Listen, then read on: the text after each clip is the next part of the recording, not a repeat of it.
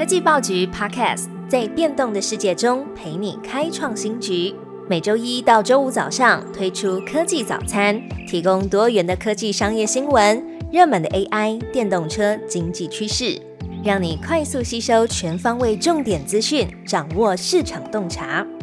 科技早餐今天精选五则国内外重要科技新闻。首先，第一则新闻关心到的是 APEC 领袖会议。APEC 登场，张忠谋出席，传达总统四项交代。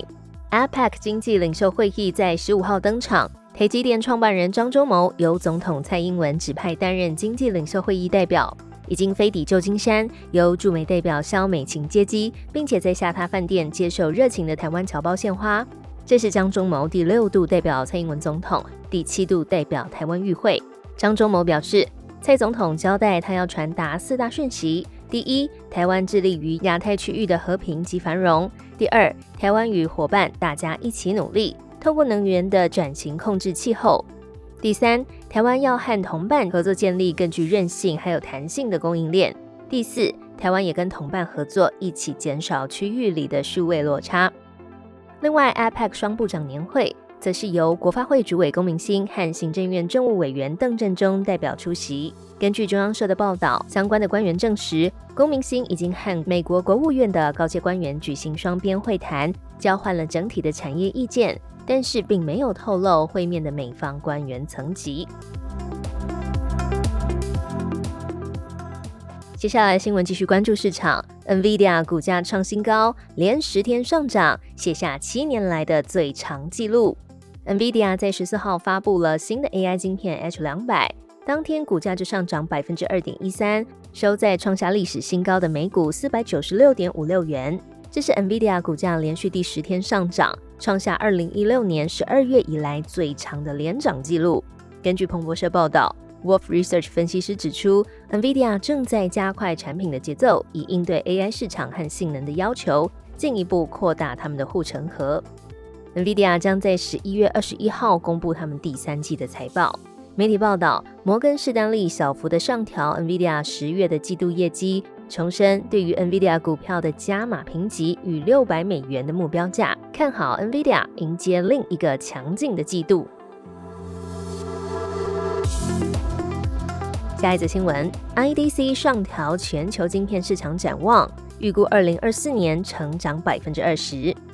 国际数据公司 IDC 宣布调高全球半导体的市场展望。IDC 认为，PC 和智慧型手机的长期库存调整消退，半导体的成长能见度提升，以及来自 AI 伺服器终端装置制造商的需求持续增长，使得半导体的市场修正期已经触底，因此展望也从低谷升级为永续成长。IDC 预测，二零二四年半导体的营收将会年增百分之二十点二，从六千两百五十九亿美元调升为六千三百二十八亿美元。第四则新闻，红海的目标是明年要提升 AI 伺服器的市占，布局 AI PC 还有 ASIC。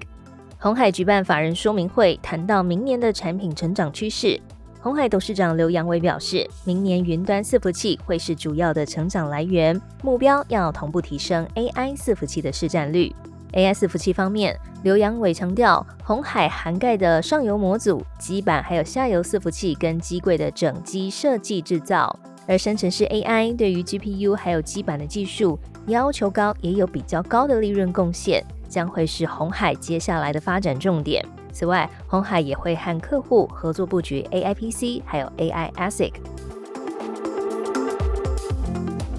最后一则新闻，我们关注到的是氢气发电。台湾氢气发电达到里程碑，中研院台电研发去碳燃氢。为了实现二零五零的净零排放，中央研究院还有台湾电力公司共同合作去碳燃氢的混氢发电技术，首度成功串接小型的商用发电机组。将研究还有应用垂直整合，在今年九月发出了第一度电。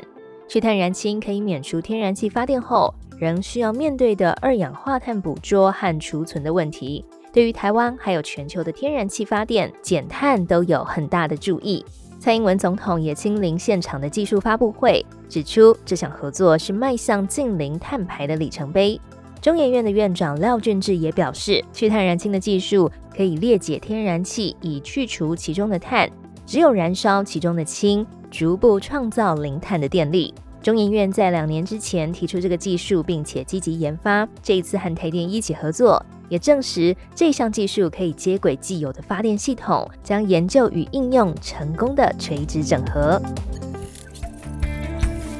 最好听的科技新闻都在 Tag Orange，锁定科技早餐，为你快速补充营养知识，活力开启新的一天。